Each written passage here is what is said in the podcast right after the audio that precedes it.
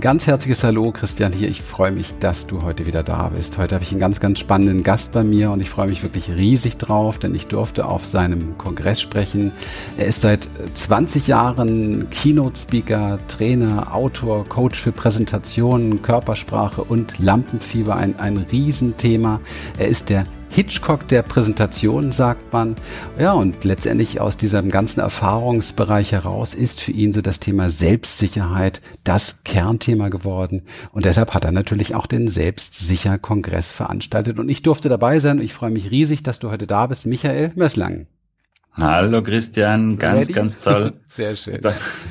Ja. Danke für die Einladung. Ich freue mich, freue mich wirklich. Wir haben so ein tolles Gespräch schon gehabt und überhaupt vorher schon so schöne Begegnungen und ähm, jemand, der aus so viel Erfahrung letztendlich tankt, den muss ich natürlich in der Talkabout Show haben und mit dir möchte ich einfach über das Thema Selbstsicherheit natürlich sprechen und auch so ein Stück weit eine Essenz rausziehen aus dem, was du mit dem Kongress erlebt hast. Und vielleicht basteln wir ja hier in dieser, in diesem Gespräch für unsere Hörer so ein paar, ja, so ein kleines Mini, Mini-Seminar zusammen. äh, wie kann ich zu mehr Selbstsicherheit kommen und ähm, ja, letztendlich, wie kann ich das im Leben gut integrieren? Was mich wirklich immer so als allererstes interessiert und vor allen Dingen bei dir, weil darüber haben wir auch noch nie gesprochen, ist, wie ist das überhaupt gewachsen? Ich meine, du machst das schon ewig, ähm, Präsentationen machen, Speaker, Fünf-Sterne-Speaker und so weiter, du hast einen Haufen Auszeichnungen. ähm, ist das so irgendwie in die Wiege gelegt bekommen oder äh, durftest du als Kind deinen Mund nicht aufmachen oder was? Also, du weißt, was ich meine. Vieles hat ja. ja so seine, vieles hat ja seine, seine Wurzeln auch so in den eigenen Roots und ähm, der, der Start des Lebens ist oft natürlich äh, total ausschlaggebend für so etwas. Und ich würde sehr gerne von dir mal wissen, wie, wie war das? Wie war der Geschmack so deiner, deiner Kindheit? Was hast du da gesehen, gelernt oder lernen müssen und, und mitgenommen, was vielleicht da in diese Richtung dich bewegt hat?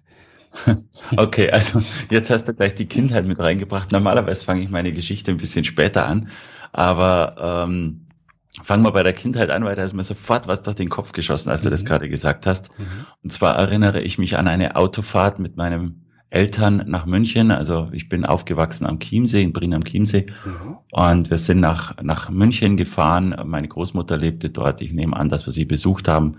So genau habe ich es jetzt nicht mehr im Kopf.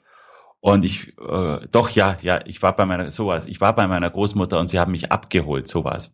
Und meine Großmutter war mit mir im Kino oder irgend sowas und ich habe auf jeden Fall versucht, auf der Rückfahrt meinen Eltern den Film zu erzählen. Und dieser Film hat auf der Heimfahrt ungefähr so lang gedauert wie im Original. Und mein Vater hat mich immer ausgelacht, weil ich mehr Wörter äh gesagt habe als eigentlichen Inhalt. Hm. Und vielleicht war das ein, ein dramatisches Erlebnis, dass ich da und es gesagt habe. Nein, ich weiß es. Hm. Aber so, das, das, das Sprechen war auf alle Fälle schon mal sehr wichtig für dich, egal was da großartig rauskommt. Du wolltest es rüberbringen, ne?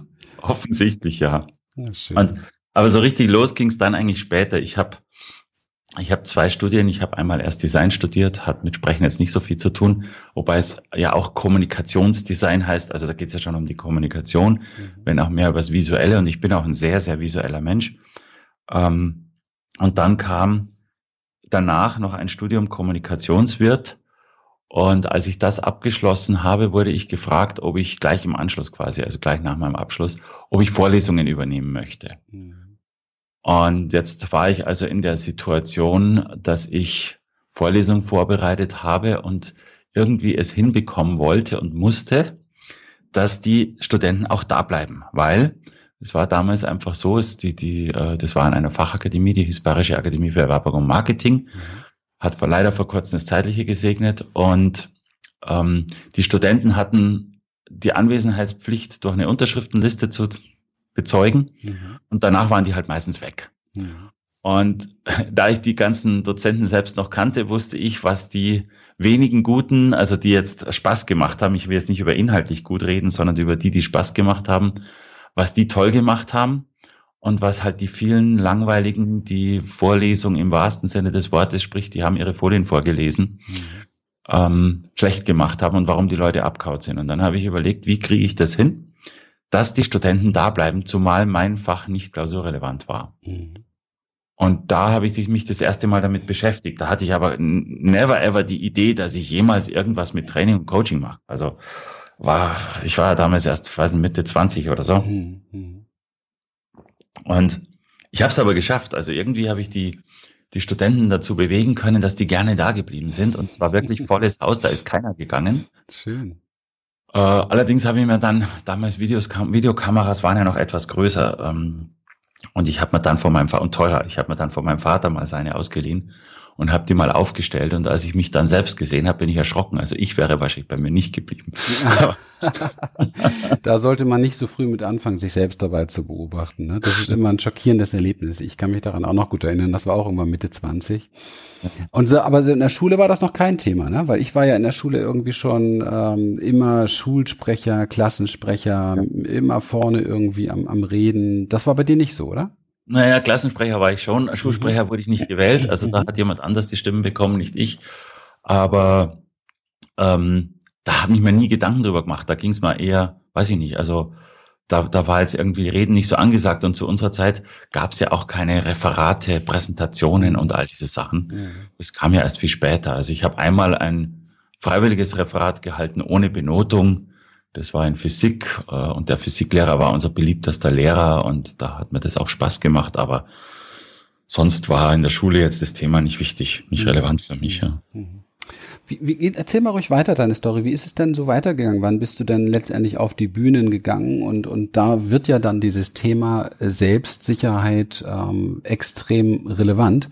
Ja. Viele, viele Menschen haben ja ähm, große, große Angst vor anderen Menschen zu sprechen. Und ähm, da wollen wir natürlich heute so ein bisschen, ein bisschen tiefer reingehen. Wie, wie geht es da bei dir weiter? Erzähl uns mal ein bisschen die Geschichte. Wie ist es dazu gekommen und was steckt vielleicht noch tiefer dahinter? Gab es so ein paar mhm. Schlüsselerlebnisse? Ja, gab es. ähm, ich habe ich hab dann, ich glaube, ungefähr zehn Jahre tatsächlich nur in der Werbung gearbeitet und mich überhaupt nicht mit dem Thema beschäftigt. Ich wusste nicht mal, was es damals, äh, das war auch damals weniger als heute, aber was es überhaupt alles gab an sogenannten Soft Skills, also an persönlichen Weiterbildungsmöglichkeiten, weil ich mich da nie damit beschäftigt habe. Und dann bin ich mh, hm, im, an meinem Geburtstag am 12, am 9. Dezember, 9.12.1999 hatte ich eine kleine OP, nichts Wesentliches, aber ausgerechnet an meinem Geburtstag der Termin. Und äh, da habe ich ein Buch mitgenommen von jemandem, den ich damals sehr geschätzt habe, nämlich Erich Leschön. Der ist jetzt nicht so wichtig für alle und heute würde ich ihn auch nicht mehr so schätzen wie damals. Aber damals fand ich den ganz klasse und habe mir ein Buch gekauft, das gerade im Buchladen in ganzen Paletten da stand. Ich glaube, das hieß so ähnlich wie du schaffst, was du willst oder so ähnlich. Mhm. Mhm. Also ein Motivationsbuch. Und das erste Mal, dass ich mich mit sowas beschäftigt habe, ich habe auch, muss ich gestehen, in diesen ganzen Jahren nie ein Buch gelesen, sondern nur Bildbände angeschaut. Mhm. Als mhm. Künstler und Designer war das mhm. natürlich vorrangig. Und das war das erste Buch seit langem. Ich glaube, einmal habe ich einen Roman gelesen, Das Parfum, weil mir der geschenkt wurde, aber ansonsten habe ich keine Bücher gelesen und habe jetzt plötzlich eine komplett neue Welt entdeckt. Ja, äh, sicherlich auf sehr flachem Niveau äh, im Vergleich zu heute gesehnt, aber das war für mich der, der Door-Opener. Das war für mich das erste Mal, dass ich mich mit Weiterbildung beschäftigt habe. Und da war hinten drin, waren ein paar Seiten Werbung. Da gab es damals, das nannte sich Birkenbiel Media Group. Ah. Da hat die Vera Birkenbiel nur ihren Namen dafür hergegeben, aber das war ein, ein Shop damals, äh, noch mit Katalog, noch mit Papier und allem, das, was dazugehört, mhm. wo man Seminare, Bücher, Hörkassetten. Ja, damals gab es noch Kassetten und teilweise auch schon Hör-CDs gab. Und da habe ich mich dann eingedeckt und habe mir ganz, ganz viel angeschaut. Habe gesagt, das will ich auch. Und dann bin ich relativ schnell auf die Idee gekommen, ich möchte, nachdem ich ja schon Dozent war, zu dem Zeitpunkt ungefähr zehn Jahre, ich möchte auf der Bühne stehen und Leuten was weitergeben, was ich aus meiner eigenen Erfahrung bringen kann, was ich toll finde, was ich wichtig finde. Alles war noch nicht Präsentation, ja. Also das waren erst noch, ich habe erst dann alles Mögliche überlegt, was ich da machen kann. Und es hat dann ein paar Jährchen noch gedauert, so zwei, drei, bis ich dann, weil über Positionierung und so haben wir natürlich immer wieder gearbeitet, ähm, bis ich dann durch zu, wieder Zufall, wieder Schlüsselerlebnis in Anführungszeichen, kam ein Weiterbildungsanbilder durch Empfehlung auf mich und hat mich angerufen und hat gesagt, ähm, Herr Mösslang, wir haben einen Kunden, der braucht ein Präsentationsseminar und ein Train the Trainer Seminar auf Englisch und wir finden niemanden, der das auf Englisch machen kann. Mhm. Hätten Sie Interesse? Und ich war jung und brauchte das Geld und, und sagte ja. Und äh, das war insofern nicht weiter problematisch, weil klar, klar glaubte ich damals Präsentationstrainings geben zu können, weil ich ja selber auf der Bühne stand. ist ja bei vielen Trainern so, dass sie glauben, Präsentationstrainings geben zu können, weil sie selber oft vor Publikum stehen. Äh, mit Qualität hatte das damals vielleicht noch nicht viel zu tun. Und Train the Trainer war zufälligerweise mein Abschlussthema in der Trainerausbildung. Also von daher, das mhm. konnte ich schon. Aber was dann das Entscheidende war, es hat mir richtig Spaß gemacht. Und es hat mir vor allem, die Firma war, waren lauter ITler und zwar wirklich international. Also da saßen die Leute aus, weiß nicht, zwölf verschiedenen Ländern drin oder so. Und das hat mir total Spaß gemacht. Und dann habe ich überlegt, wie wäre das eigentlich, wenn ich gerade so Leute, die eben nicht so oft präsentieren, das Präsentieren näher bringe. Und habe mich dann intensiver damit beschäftigt und habe festgestellt, dass ich da eben äh, einiges vielleicht ein bisschen besser kann als andere, aufgrund der Erfahrung, die ich hatte und aufgrund dessen, dass ich da immer so einen inneren Antreiber hatte, möglichst gut zu sein. Mhm. Mhm. Und daraus ist das Ganze entstanden. Und mhm. das, der Name der Hitchcock der Präsentation ist dann etwas später entstanden, als ja, ich ein. Das wäre jetzt meine nächste Frage. Ja. Hitchcock. genau. Ähm, weil ich glaube, dass viele Leute viel zu sehr sich Gedanken darüber machen, was sie erzählen werden. Das heißt, die fangen ja oft mit PowerPoint-Folien an, wovon ich ja definitiv abrate, und sammeln da massenhaft Inhalte und die lesen sie dann meistens vor. Ja. Und äh, unterschätzen dabei die Macht des Inhalts und vergessen die Macht der Wirkung. Mhm. Und wir hören einfach manchen Leuten gerne zu, und wir glauben manchen Leuten sehr gerne, da kommen ja verschiedene Faktoren ins Spiel, die wir gerne später noch ansprechen können. Also jemand, der selbstsicher wirkt, jemand, der sympathisch wirkt, dem hören wir halt lieber zu als einem Langweiler, der da total unsicher äh, ist, etc. Mhm. Und die Inhalte sind zweitrangig. Also die sind zwar die Botschaft, die sind jetzt nicht unwichtig, ja, aber entscheidend ist erstmal, dass die Leute zuhören. Und nur wer zuhört, kann überzeugt werden. Mhm, absolut. Sehr, sehr schöne Brücke. Also da würde ich jetzt gerne auch ein bisschen tiefer gehen. Das Thema Selbstsicherheit. Ähm, erst einmal für mich drängt sich, wenn ich das so höre, immer als allererstes die Frage auf, okay, ähm, was ist denn überhaupt so das Selbst? Ja. ja. Was, was soll da, was soll da? Das weißt sich, du doch. Naja, klar, ich frage jetzt dich. Was, was, na, was heißt, das weiß ich? Weißt du, das ist auch so ja, ein bisschen, ähm, äh, wir, wir tappen da, glaube ich, alle demütig im, im Dunkeln, wenn man tief genug schaut. Ja, man hat so ein paar flotte Mindsets da parat, die sich auch gut verkaufen lassen. Aber letztendlich ist die Frage selbst natürlich schon wichtig. Was ist für mich das Selbst? Was will ich also sicher machen? Ne? Also was, was, was soll sich sicher fühlen? Was, was hast du da für Antworten so für dich? Ja, bevor ich das, ich war noch gar nicht, gar nicht, ich bin auch zu dem Hitchcock noch gar nicht ganz ah, gekommen. Sorry, ja, sorry. weil ich, ich war gleich so gepackt, weil, weil du anfingst mit wem höre ich gern zu, Inhalte, ja, Wirkung, genau. das, da genau. bin ich schon ganz gespannt drauf. Sorry, jetzt. Kein Problem, kein Problem, das passiert ja auch manchmal. Das wird halt einfach vom Tausende kommt und es ist ja alles spannend. Aber ja, äh, apropos spannend, genau darum ging es nämlich. Ähm, meine Überzeugung ist dann einfach gewesen, nur wer zuhört, kann, kann äh, überzeugt werden und dazu ist eine gewisse Spannung notwendig, weil wir heute in einer Entertainment-Gesellschaft leben. Ich meine, wir, die meisten lassen sich mit dem Radiowecker äh, schon wecken und haben dann den ganzen Tags Handy und Computers, Internet, Autoradio und was weiß ich was alles, Podcasts auf die Ohren und sind permanent immer irgendwo im Entertainment-Modus. Und wenn man dann als Teilnehmer in einer Präsentation drin sitzt und da vorne ist null Entertainment, sondern nur monotones Vorlesen von Folien, dann ist kein Wunder, dass die Leute einschlafen. Ja. Und wenn man sich mit dem Thema Spannung beschäftigt, dann kommt man automatisch zu Sir Alfred Hitchcock. Mhm. Und dann habe ich eben das Buch, das ich dazu geschrieben habe, äh, genannt, so würde Hitchcock präsentieren. Mhm. Und dann hat der Chef einer Redneragentur, die mich vertritt, Heini Kürzeder, hat dann gesagt, ja, du bist ja der Hitchcock der Präsentation. Und seitdem habe ich das als Beiname. Ah, cool. Aber jetzt zu deiner Frage, ähm, zu deiner Frage nach dem, nach dem Selbst, das man da sicher machen will. Ja, es ist, es ist tatsächlich spannend und genauso wie, wie allen anderen auch, habe auch nicht, nicht ich wirklich eine richtige Antwort, was ist es selbst. Aber was wir, und ich muss auch sagen, ich habe am Anfang mir überhaupt keine Gedanken darüber gemacht, sondern ich habe nur irgendwann mal festgestellt, die meisten Leute sagen zwar Selbstbewusstsein, aber Selbstbewusstsein ist ja eher, dass ich mir bewusst bin, also achtsam in dem Sinne, was, mhm. was du ja ganz viel machst. Selbstsicherheit ist für mich noch mehr, da können für mich auch noch Selbstwert und Selbstvertrauen mit rein. Mhm. Und, oder selbst eher, eher dieses, was traue ich mir selbst zu? Also eigentlich müsste man eigentlich sagen, selbst zutrauen. Hm? Mhm. Und ich habe einfach gemerkt in diesen ganzen Präsentationstrainings relativ von Anfang an schon, dass die Leute, ich frage ja am Anfang immer, was ihnen wichtig ist.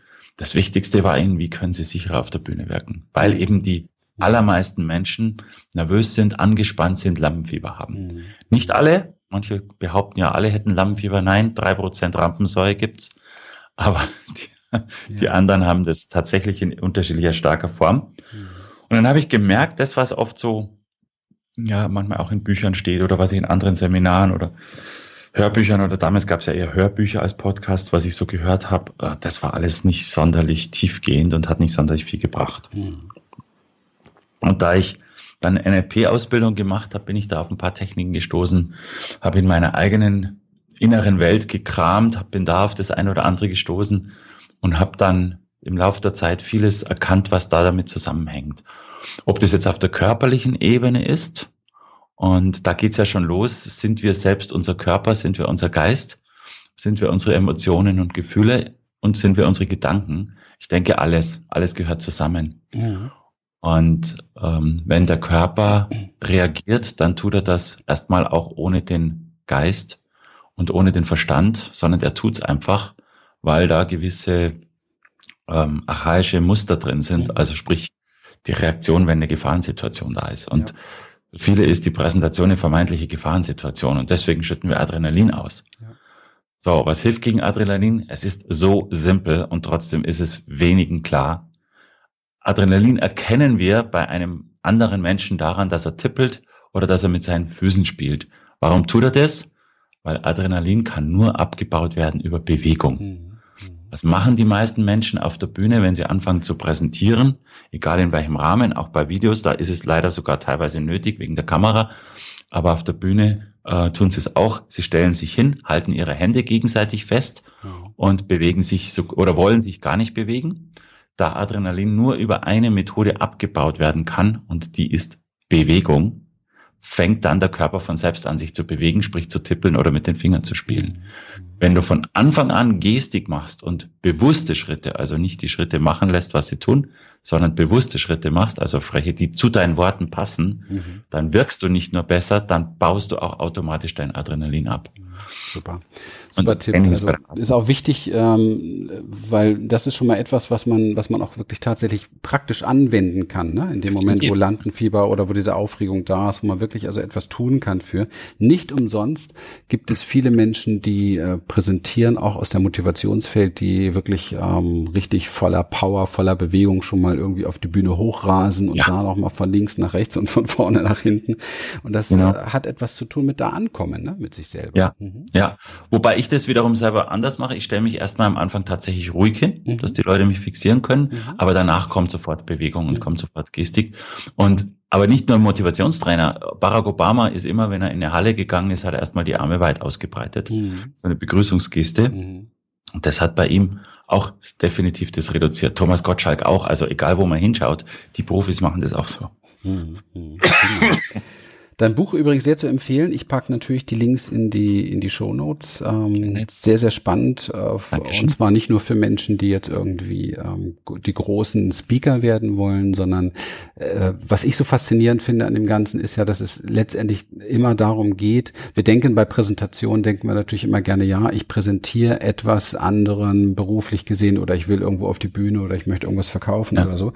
Aber was wir oftmals vergessen dabei und da spielt der Selbstsicherheit eine große Rolle. Wir präsentieren präsentieren jeden Tag uns. Ja, ja und zwar klar. überall in, in der Beziehung, in der Begegnung gegenüber dem Chef, gegenüber Freunden, gegenüber was weiß ich, allen möglichen Menschen, die um uns herum sind.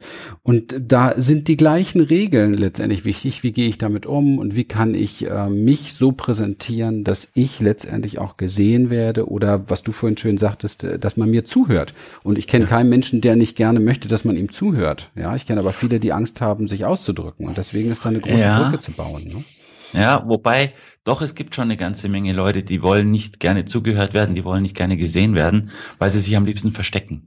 Weil sie eben tatsächlich so unsicher sind und dann auch noch immer gelernt haben, scheiße, sei schön still, wenn Erwachsene sprechen, ja. oder sei immer schön bescheiden oder spiel dich nicht in den Mittelpunkt. Ja. Also diese ganzen Sachen, die, die wir als Kinder meistens gehört haben in unterschiedlichen Wortlaut, ja.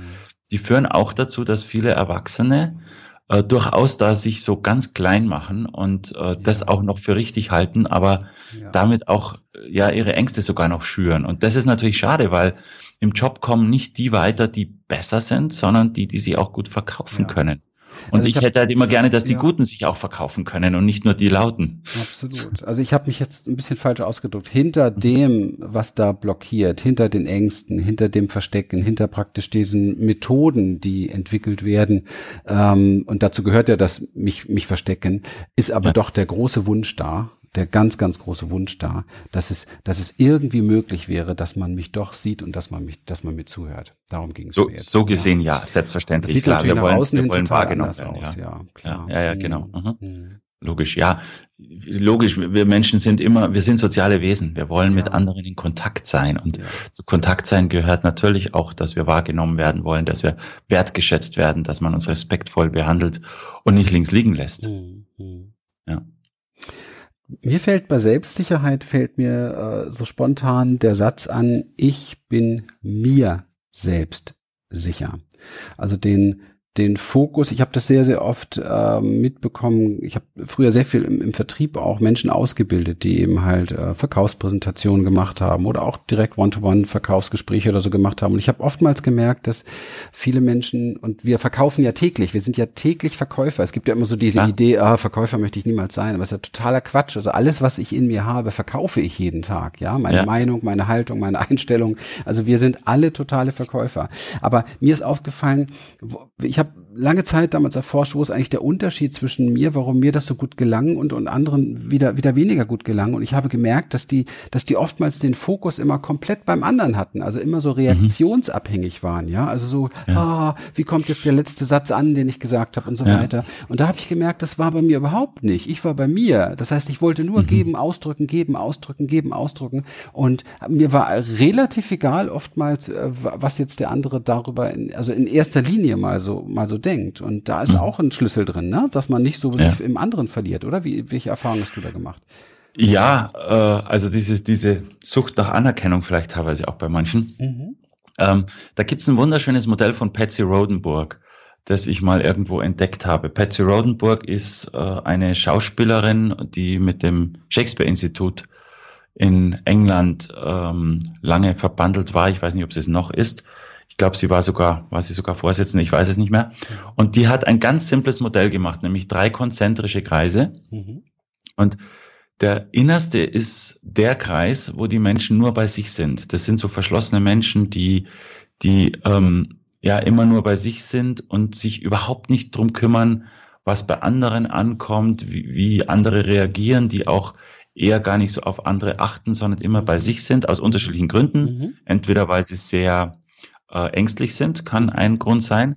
Kann aber auch sein, dass ihnen andere relativ egal sind. Das ist manchmal vielleicht auch, weil sie so sehr in die Achtsamkeit eingestiegen sind, dass sie nur noch auf sich achtsam sind und nicht auf andere. Also mhm. das ist übertreiben quasi. Ja. ja gibt's auch. Mhm. Und dann gibt's die ganz außen, den äußersten Kreis. Das sind die, die immer im Außen sind. Also mhm. die immer auf Senden sind einerseits, immer zu schau her, ich bin wichtig und so weiter. Mhm. Und andererseits aber auch die, die immer nur darauf bedacht sind, von anderen wahrgenommen zu werden, von anderen ähm, Feedback bekommen, Anerkennung bekommen. Mhm. Und die goldene Mitte, also dieser mittlere Ring, der zweite Ring, das ist das Entscheidende, äh, wo man, wo man ähm, mit sich selbst im Reinen ist, wo man aber auch auf das Umfeld achtet, wo man eben selbst sich, es mit sich selbst sicher ist oder sich seiner selbst sicher ist, mhm. äh, wo man achtsam ist und wo man aber trotzdem auch noch mit der Umwelt in Kontakt ist und zwar in echten Kontakt mhm.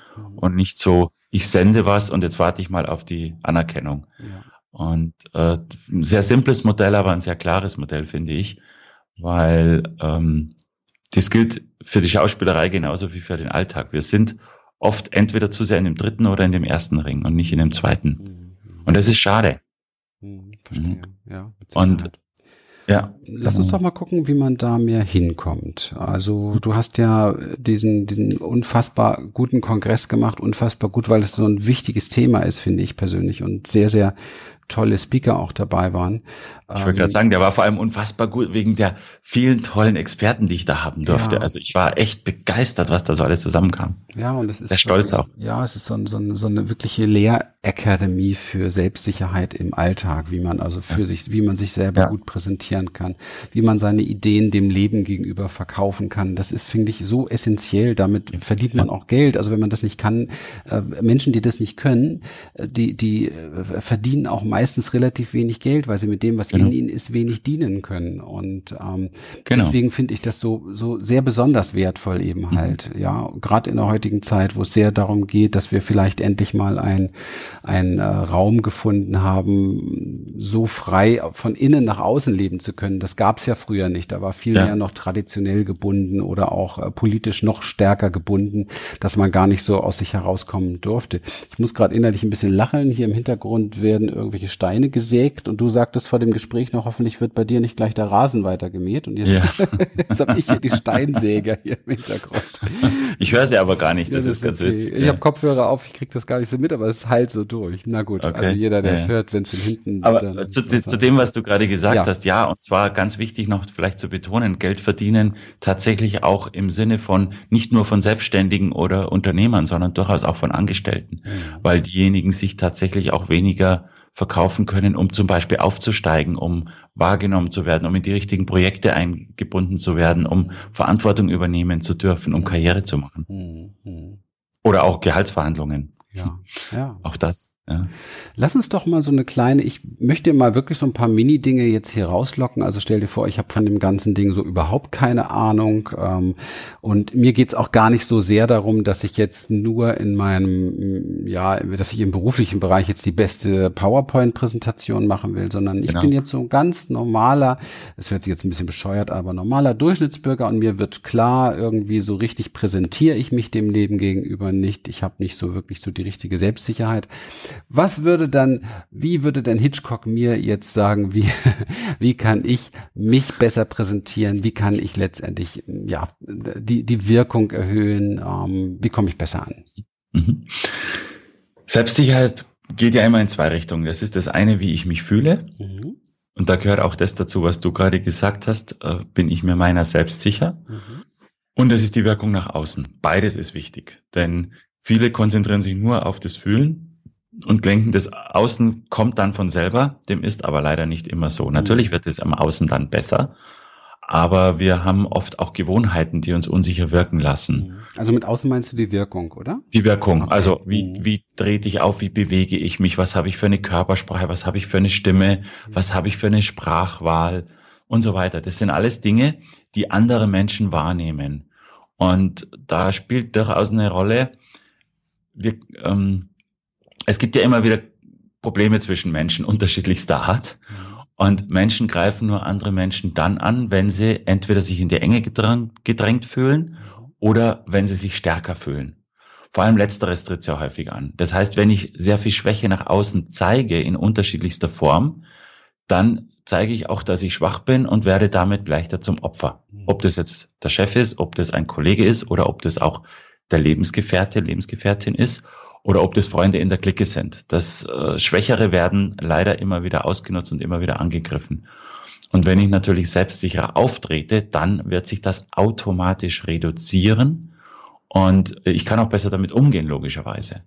Das heißt, ich merke zum Beispiel sehr viele, die mich in, ich mache in Facebook jede Woche äh, einen Live-Call und die Leute, die da mit ihren Fragen kommen, die haben meistens Probleme, weil sie zum Beispiel das Gefühl haben, von Kollegen oder Chef gemobbt zu werden, weil sie irgendwelchen Ärger haben und die sind fast immer in dieser Opferrolle mhm. und geben aber auch genau diese Signale nach außen.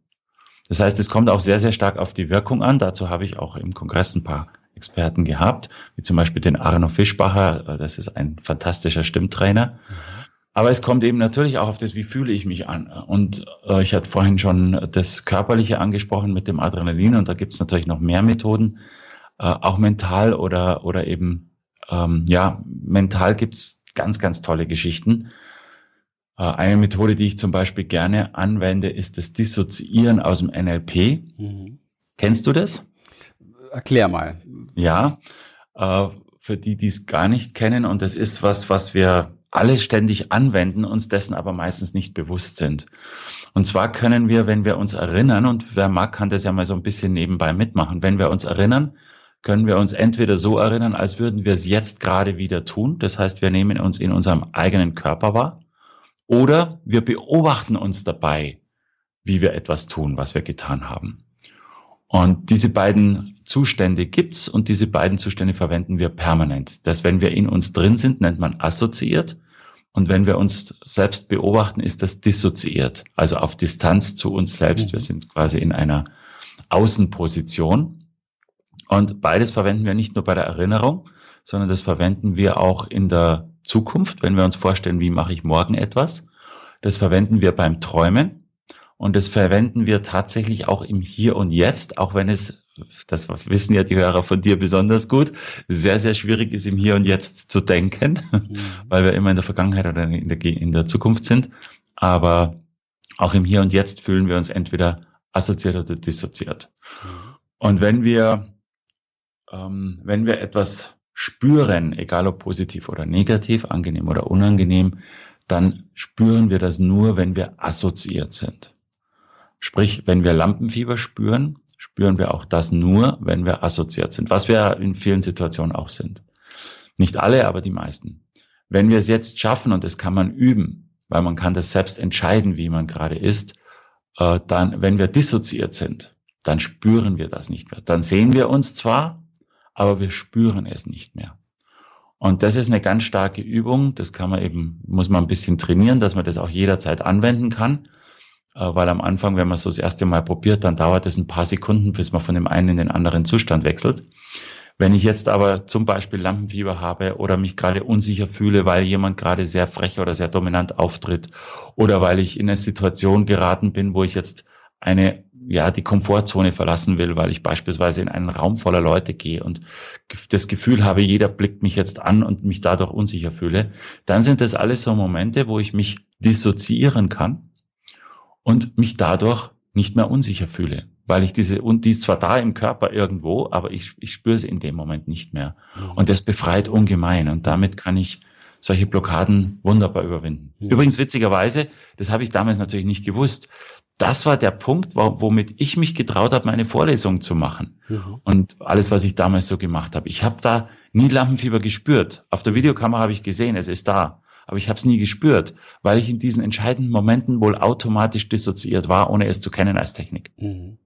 Ich habe jetzt vorhin, als du mich gefragt hast, ob ich das kenne, ähm, nicht drauf eingehen wollen, weil natürlich dieses Dissoziierte, wenn es nicht eine vorübergehende kurze Methode ist, um etwas zu überwinden, natürlich das große Problem überhaupt ist aus der, mhm. nicht nur aus der Traumawelt, sondern vor allen Dingen einfach aus dem normalen Leben, weil das ist das, womit wir hier im Grunde genommen von morgens bis abends zu tun haben, Menschen endlich mal wieder zu helfen, aus ihren in Anführungsstrichen kleinen oder größeren Dissoziationen wieder ins Spüren zu kommen, also endlich mal wieder zu fühlen ja. und das Leben wahrzunehmen, weil kein Mensch kann echt und authentisch sein, wirklich echt und authentisch sein, wenn er sich nicht mehr spürt. Wenn es aber natürlich eine vorübergehende Methode ist und aus dem NLP, so ist genau. es auch gedacht, eine Methode, um eben halt in etwas reinzukommen, dann ist das eine, eine ganz wunderbare Geschichte. Ich möchte es nur einfach nochmal unterscheiden, weil es ja. sehr, sehr, sehr, sehr wichtig, ja. dissoziiert sein ist, und bleiben genau. ist eine Katastrophe. Aber um es anzuwenden, um es anzuwenden, ja. ähm, in, in so einem Moment, um etwas zu über, überbrücken, eine Brücke zu bauen, mega geil. Genau. Aber eine Brücke hat einen bewussten Anfang und ein bewusstes Ende und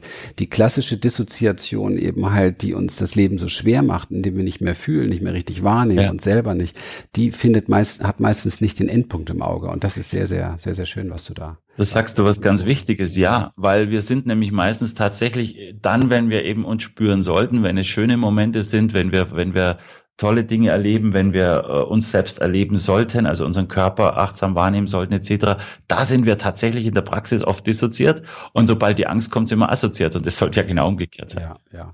Und äh, wir beide wissen das und jeder andere sollte es zumindest wissen, falls das noch nicht weiß, dass es nur eine vorübergehende Methode ist, die einen letztendlich dahin bringt, ja. aber doch das Ganze positiv spüren zu können. Denn es geht ja darum, letztendlich dem ganzen System, auch dem autonomen, autonomen Nervensystem, etwas Neues zu präsentieren Sekunden, so dass, so dass man danach ganz körperlich spürt, hey, ich kann's doch, es war doch super. Ja, das ist ja oft ja. so, der Verstand sagt uns, oh Gott, das kriege ich niemals hin, ja. Und mhm. dann macht man etwas, durch welche Methode es einem auch immer gelingt und dann sagt danach der gleiche Verstand, habe ich doch gewusst, das kriegst du hin.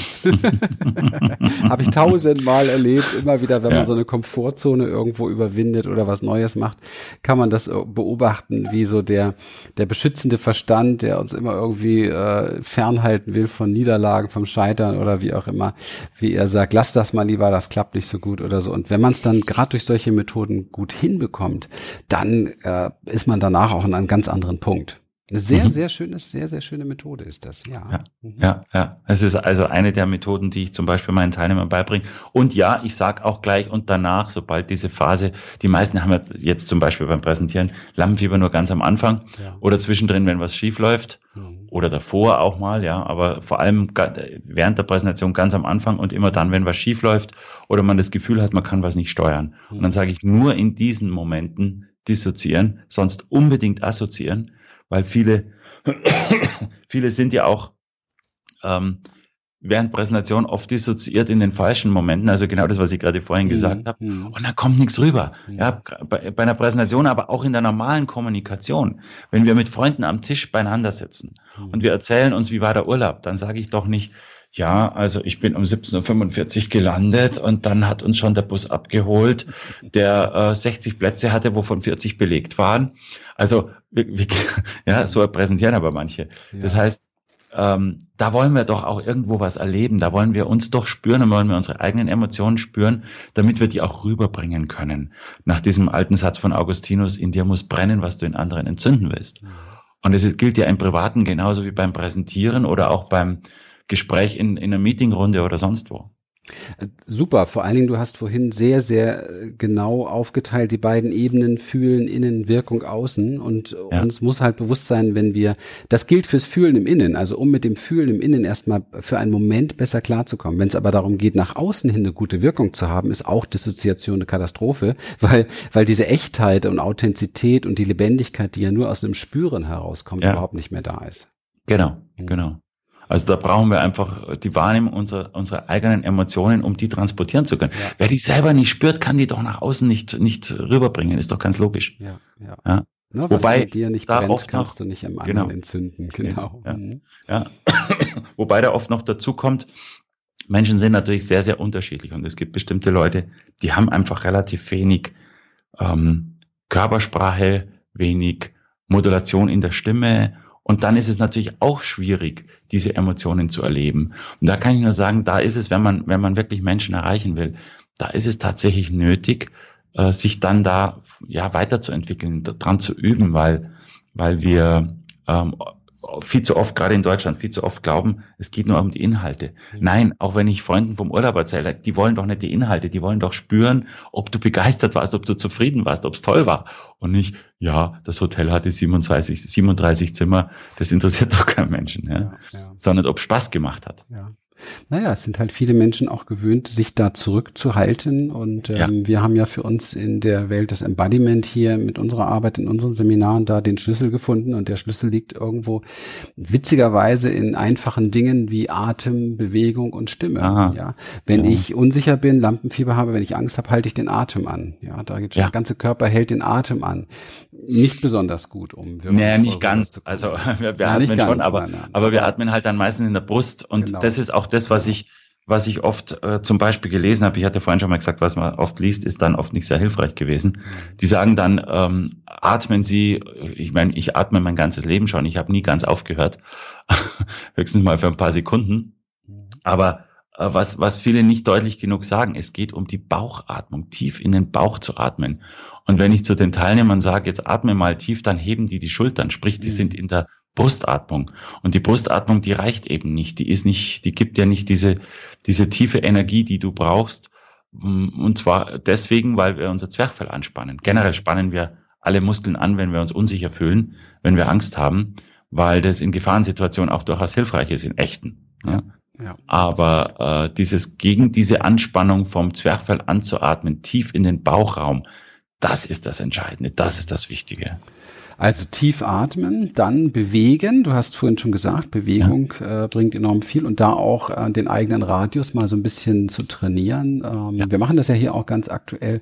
Auch so äh, das Faken so ein Stück weit zu lernen. Man kann sich ja vorstellen, ja. man sieht ja auch, wie andere gute, äh, also jeder hat so seine Vorbilder für Selbstbewusstsein. Wenn man, wenn man so äh, ein bisschen schwächelt in diesem Bereich, so nach der eigenen Bewertung, dann weiß man aber ganz genau, auf wen man schaut und so innerlich sagen würde, oh, so würde ich auch gerne wirken oder so würde ich mhm. mich gerne ausdrücken können. Genau. Und dann mal zu gucken, wie bewegt sich der eigentlich? Wie macht er das? Ja, ja. hat was hat der für eine Haltung? Wie steht er da? Und das genau mal so nachzumachen und zu trainieren. Wie fühlt sich eigentlich mein Körper, wenn ich das genau so tue? Das ist etwas sehr Spannendes. Das ist Embodiment.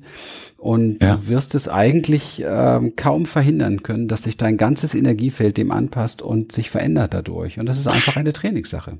Da gibt's ja sogar mittlerweile Studien dazu. Also ja, du kennst vermutlich auch von Amy Cuddy diese berühmte, diese berühmte TED-Rede, mhm. ähm, wo sie eben aufgezeigt hat, wie zum Beispiel diese sogenannten Power-Posen, Wobei diese Powerposen, die sie da vorschlägt, die wirken meistens aggressiv, mhm. aber das ist ja genau das, was aus dem Tierreich auch kommt. Ja. Also bitte nicht vor Publikum machen, aber in anderen Situationen kann man die sehr wohl machen. Also zum Beispiel übertrieben breitbeinig und offen oder mit Händen in den Hüften stehen etc. Und wenn man das für zwei Minuten macht, dann ändern sich tatsächlich messbar die Hormone. Ja. Also das Testosteron steigt und damit fühlen wir uns sicherer und das Cortisol geht runter. Wenn man so eingesunken da sitzt oder steht, wie viele das leider tun, bei den Damen gerne das, was ich immer als Pipi-Haltung bezeichne, also die über, überkreuzten Beine beispielsweise, ja. Mhm. hängende Schultern, Hände vor einen Schritt oder verschränkt, Arme verschränkt. Das sind alles so Sachen, das ist eben, ich nenne immer die Schlaffi-Posen. Das sind tatsächlich die Posen, die eben das Cortisol steigen lassen, messbar mittlerweile, nachweisbar, und das Testosteron runtergehen lassen. Und da reichen zwei Minuten in der richtigen oder falschen Haltung, dass man entsprechend sicher oder unsicher wird. Und das sind tatsächlich so Geschichten, die, die äh, mittlerweile zwar ein bisschen bekannter sind, aber viele kennen die noch nicht. Also die Wirkung der Körpersprache auf das Gefühl ist mittlerweile auch wissenschaftlich nachgewiesen. Und deswegen ganz richtig oder ganz wichtig, was du sagst, äh, dass über den Körper tatsächlich auch das Gefühl sich verändert ja, und nicht umgekehrt. Ja, die Neurowissenschaften sind voll davon mittlerweile. Ja. Und das ist sehr, sehr gut, das zu wissen. Und der mhm. dritte Bereich ist Stimme. Ne? Du hast es vorhin auch gesagt, ähm, Stimmtraining, Ausdruck und wir alle sind diesbezüglich maximal blockiert, wenn man zurückdenkt so an die Kindheit. Ja. Wer konnte schon sich so ausdrücken, wie er wollte? Also sei es die ersten Schreie, das nimmt ja ein Kind wahr, ob es die Eltern nervt, ja, und so weiter. Ja. Also das ist ja alles im Energiefeld spürbar.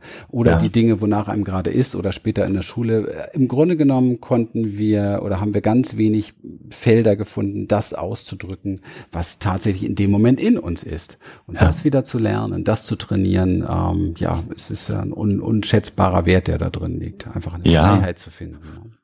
Ja. ja, es gibt zum Beispiel auch da ähm, so Durchschnittswerte. Der Durchschnitt, die durchschnittliche Frau verwendet drei bis fünf Töne. Mhm und der durchschnittliche Mann ein bis drei und viele tatsächlich nur einen.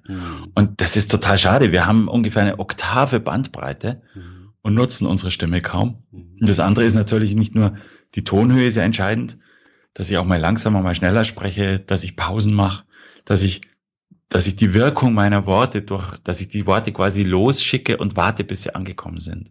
Durch eine Pause. Ja. Und nicht Pausen immer versuche zu vermeiden. Klar, als Kinder, gerade die, die Geschwister hatten, kennen, kennen das gut. Wenn man eine kleine Pause gemacht hat, hat der anderes Reden angefangen. Und deswegen haben wir die Pausen, die Pausen ein bisschen abtrainiert, aber die sind so wichtig. Mhm. Und das nutzen wir viel zu wenig. Wir können viel durch unsere Stimme machen. Ja. Und tun es halt leider sehr, sehr selten. Aber das kann man trainieren, das kann man alle trainieren. Das ist, Stimme ist übrigens auch nicht angeboren.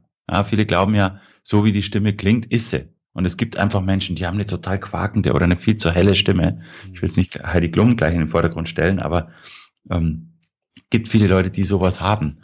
Und vor allem, nur so ein witziges äh, kleines Ding, das ich immer wieder erlebe, äh, dass ich vor allem bei Frauen gerne erlebe.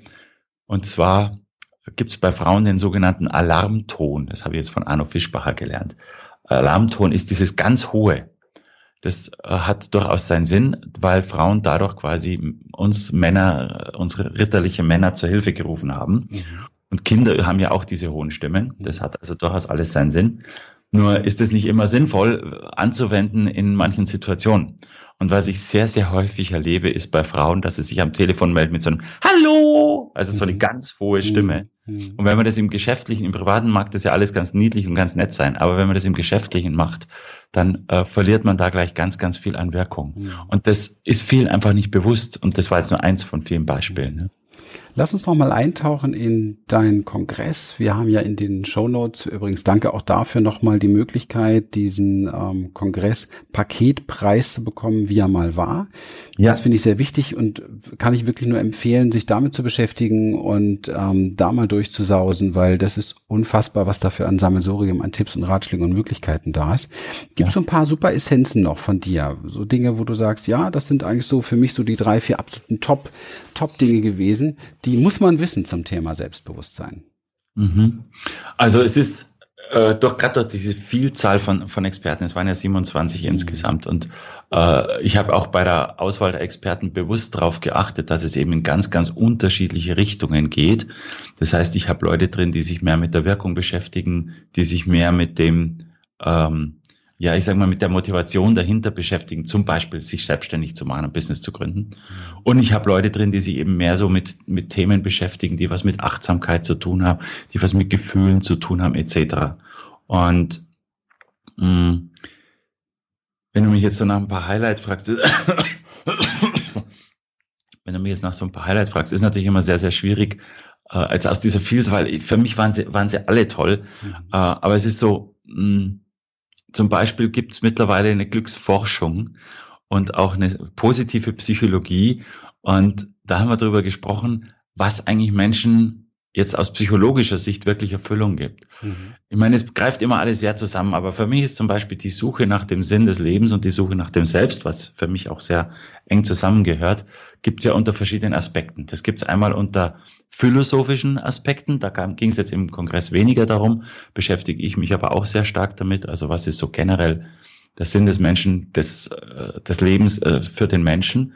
Äh, dann gibt es eben die psychologischen Aspekte, und dann gibt's die spirituellen. Natürlich greift das alles irgendwo auch zusammen, aber ähm, auch die Psychologie beschäftigt sich eben damit. Und ich glaube, dass ganz viele Menschen auch dadurch Sinn finden, sich äh, auszudrücken und damit auch, sobald sie so eine Art Sinn gefunden haben, und das ist ja oft auch so diese Suche nach dem Selbst indirekterweise, ähm, dann auch ja sich ihrer selbst sicherer sind oder selbstsicherer werden, sich ihrer selbst bewusster sind auch. Mhm. Und, und das ist zum Beispiel so ein, so ein Aspekt, den ich, den ich ganz interessant fand, dass gerade Leute, die sich zum Beispiel ähm, in irgendeiner Form engagieren, die anderen helfen, sei es in ihrem Beruf, sei es ehrenamtlich, sei es im Kleinen, in der Familie oder sowas, oder Menschen, die kreativ sind, die künstlerisch tätig sind oder die auch im Job kreative Arbeit machen, dass die meistens da eher einen Zugang dazu haben, sich selbst zu finden, sich äh, damit ausdrücken zu können, zufriedener sind im Leben, achtsamer sind und so einen Weg finden, ihre Mitte zu finden. Mhm, mh. Und die Leute, die nur Dienst nach Vorschrift machen, sage ich jetzt mal jobmäßig, und die sich insgesamt eher so als die Opfer sehen und gar nicht auf die Suche gehen, mhm. dass die mit dem Leben auch sehr unzufrieden sind und sehr, sehr unglücklich sind. Und das ist sehr, sehr schade. Ja. Mhm.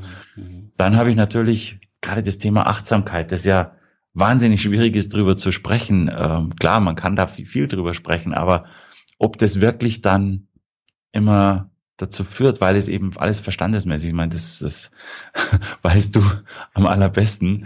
Wir können uns nur über den Verstand, über die Worte unterhalten und doch geht es um Dinge, die so viel tiefer liegen, die mit dem Verstand eigentlich gar nichts zu tun haben und die weit unter dem Verstand liegen.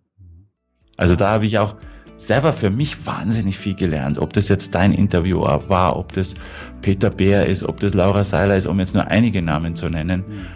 Ganz, ganz toll. Also wirklich hat mich, hat mich auch nicht nur berührt, es hat mich auch äh, begeistert, wahnsinnig begeistert, was da so alles zusammengekommen ist. Schön. Mann, Michael, herzlichen Dank für deine Zeit, für dein Dasein heute. Danke, dass ich und, da sein durfte. Es hat wahnsinnig ja, Spaß gemacht. Für die wertvolle Arbeit auch, ähm, so einen Kongress auf die Beine zu stellen und ähm, letztendlich so viel Wissen und Tools in die, in die Menschheit hineinzugeben durch diese vielen Interviews sehr, sehr großartig. Lass es dir gut gehen. Schön, dass du heute da warst. Wirklich von ganzem Herzen danke. Danke auch dir und Lilian. vielen, vielen Dank. Euch allen, liebe Talkabout Family, ich freue mich riesig, dass ihr dabei wart. Und ähm, wenn es euch gefallen hat, schreibt uns gerne, schickt uns Kommentare, schickt uns Ideen auch für den Podcast sehr, sehr gerne. Und wir freuen uns natürlich wie immer über eine Bewertung bei iTunes, aber natürlich auch auf unserer Website. Und alles Liebe und Gute. Bis zum nächsten Mal. Tschüss. Tschüss.